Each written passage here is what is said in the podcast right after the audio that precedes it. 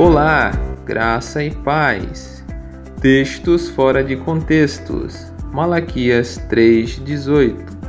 Então, vereis outra vez a diferença entre o justo e o injusto, entre o que serve a Deus e o que não serve. Se você nasceu e cresceu numa denominação pentecostal, provavelmente já deve ter ouvido esse e outros versículos bíblicos usados para se defender padrões de vestimenta e a proibição de cortes de cabelo e práticas consideradas da moda, os famosos usos e costumes. Fique conosco que hoje vamos averiguar o texto para ver se de fato é assim.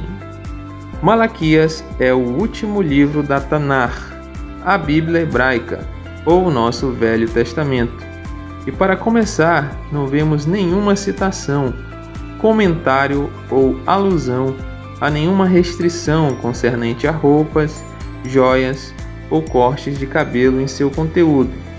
Nele podemos encontrar uma repreensão do Senhor sobre o seu povo, devido ao fato de estarem murmurando contra Deus, como podemos observar em vários versículos, principalmente o 13 e o 14. As vossas palavras foram duras para mim, diz o Senhor.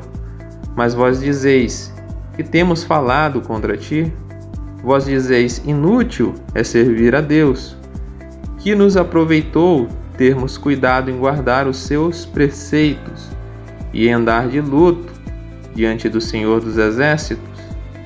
O livro é marcado por um fervoroso debate entre Deus e Israel no qual Deus responde os argumentos de seu povo, sendo que o principal deles é que os ímpios prosperam e eles estão sendo subjugados, apesar de serem eleitos e guardarem os mandamentos que o Senhor ordenou a Moisés, embora existam também repreensões por falharem em alguns pontos. Por isso, o povo considera que servir a Deus não valia a pena. Entretanto, Deus responde dizendo que não desamparou aqueles que o temem, e eles serão meus, diz o Senhor dos Exércitos. Naquele dia que farei, serão para mim particular tesouro.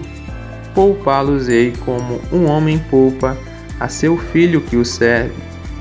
Essa é uma promessa escatológica, isto é, para os últimos dias. Lendo o livro de Apocalipse, descobrimos que no período da grande tribulação, muitas pragas e catástrofes irão atingir a terra. Porém, aqueles que temem ao Senhor serão protegidos. Podemos ainda fazer um paralelo com as pragas no Egito, onde toda aquela terra foi atingida, mas para Israel elas foram amenizadas ou inexistiram. Resumindo, a diferença citada no texto é uma proteção escatológica para aqueles que tiverem a sua fé alicerçada em Deus e nada tem a ver com roupas, maquiagens, joias ou coisas do tipo. É evidente que o cristão deve sempre ter moderação e ser um espelho para a sociedade, mas esse texto não pode ser utilizado como base para pregação e dogmatização de usos e costumes. Fica aqui o convite para você ler o livro todo e conferir você mesmo o seu propósito e direcionamento. Até um próximo Textos Fora de Contexto, aqui na Escola de Bereia.